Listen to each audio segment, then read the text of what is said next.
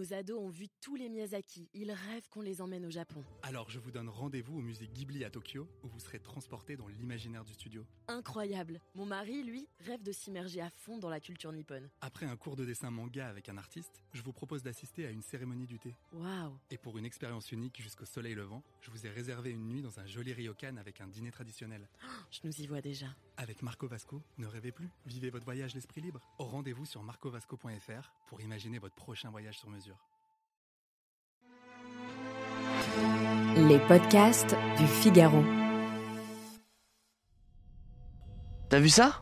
Facebook devient payant. Non mais sérieux, ça fait 15 ans que cette blague tourne sur internet et tu te fais encore avoir? Mais si, je te jure, c'est vrai. Regarde. Eh bien oui, c'est vrai. Depuis novembre 2023 en Europe, il existe une version payante de Facebook et d'Instagram. Elle coûte 10 euros par mois et elle permet de retirer toutes les publicités sur ces réseaux sociaux. Alors attention, ce n'est pas la même chose qu'un Netflix. Vous n'êtes pas obligé de payer pour utiliser Facebook. Mais c'est la fin d'une époque. Celle qui garantissait que tous les réseaux sociaux resteraient gratuits pour toujours. D'ailleurs, quand on y regarde bien, de LinkedIn à Snapchat en passant par Twitter, quasiment toutes les plateformes proposent aujourd'hui des abonnements. Pourquoi les réseaux sociaux se sont convertis au payant Allez, venez, je vous explique tout en 5 minutes. Depuis leur création au milieu des années 2000, les plateformes sociales ont noué un contrat tacite avec les internautes. Nous pouvons accéder gratuitement et sans limite à Facebook, TikTok, Snapchat ou même YouTube. La monnaie d'échange, c'est le visionnage de publicité. Enfin, non, c'est pas tout à fait ça. La monnaie d'échange, ce sont nos données personnelles. Qui nous sommes, ce que nous aimons, ce que nous faisons sur Internet. Ces informations constituent des profils et permettent aux réseaux sociaux de nous afficher des publicités personnalisées beaucoup plus rentables. Si vous voulez en savoir plus, j'ai fait un question tech à ce sujet. Mais cette mécanique marche moins bien. Déjà parce que le nombre d'utilisateurs des réseaux sociaux a atteint un plafond en Europe et aux États-Unis. Autre problème, les réseaux sociaux qui ne sont pas leaders ont plus de mal à intéresser les annonceurs.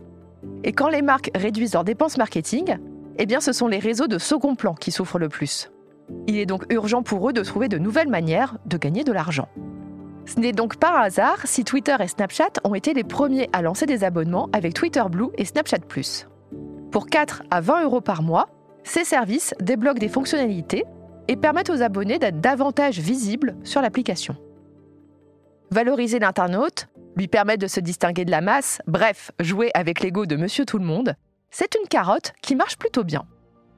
En plus de Twitter et Snapchat, Meta propose aussi l'abonnement Meta Vérifié pour 14 euros par mois.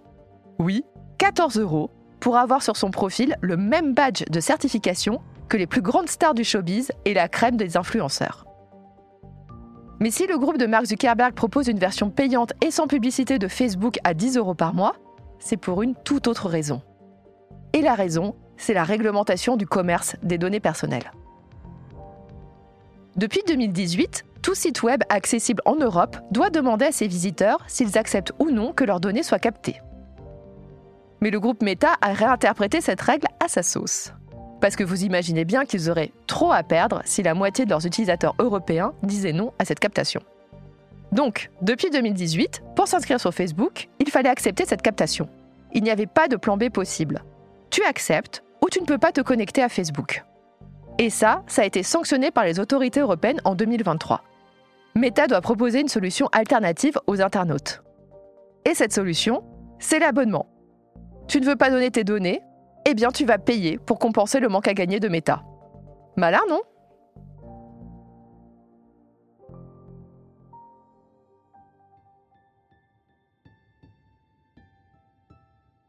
Merci d'avoir écouté Question Tech. Je suis Chloé Voitier, journaliste au Figaro Économie. Si cet épisode vous a plu, n'hésitez pas à le partager autour de vous et abonnez-vous au podcast Question Tech pour ne pas rater nos prochaines publications. Vous pouvez retrouver Question Tech sur le site du Figaro, sur Figaro Radio, mais aussi sur Spotify, Deezer ou Apple Podcast. Et n'oubliez pas, dans la tech, il n'y a pas de questions bêtes. À bientôt!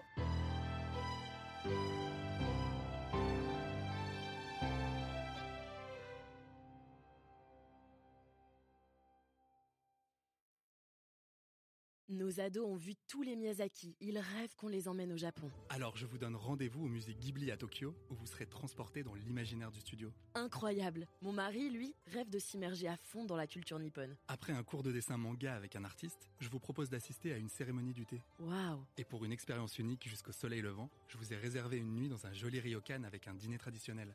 Je nous y vois déjà. Avec Marco Vasco, ne rêvez plus, vivez votre voyage l'esprit libre. Au rendez-vous sur marcovasco.fr pour imaginer votre prochain voyage sur mesure.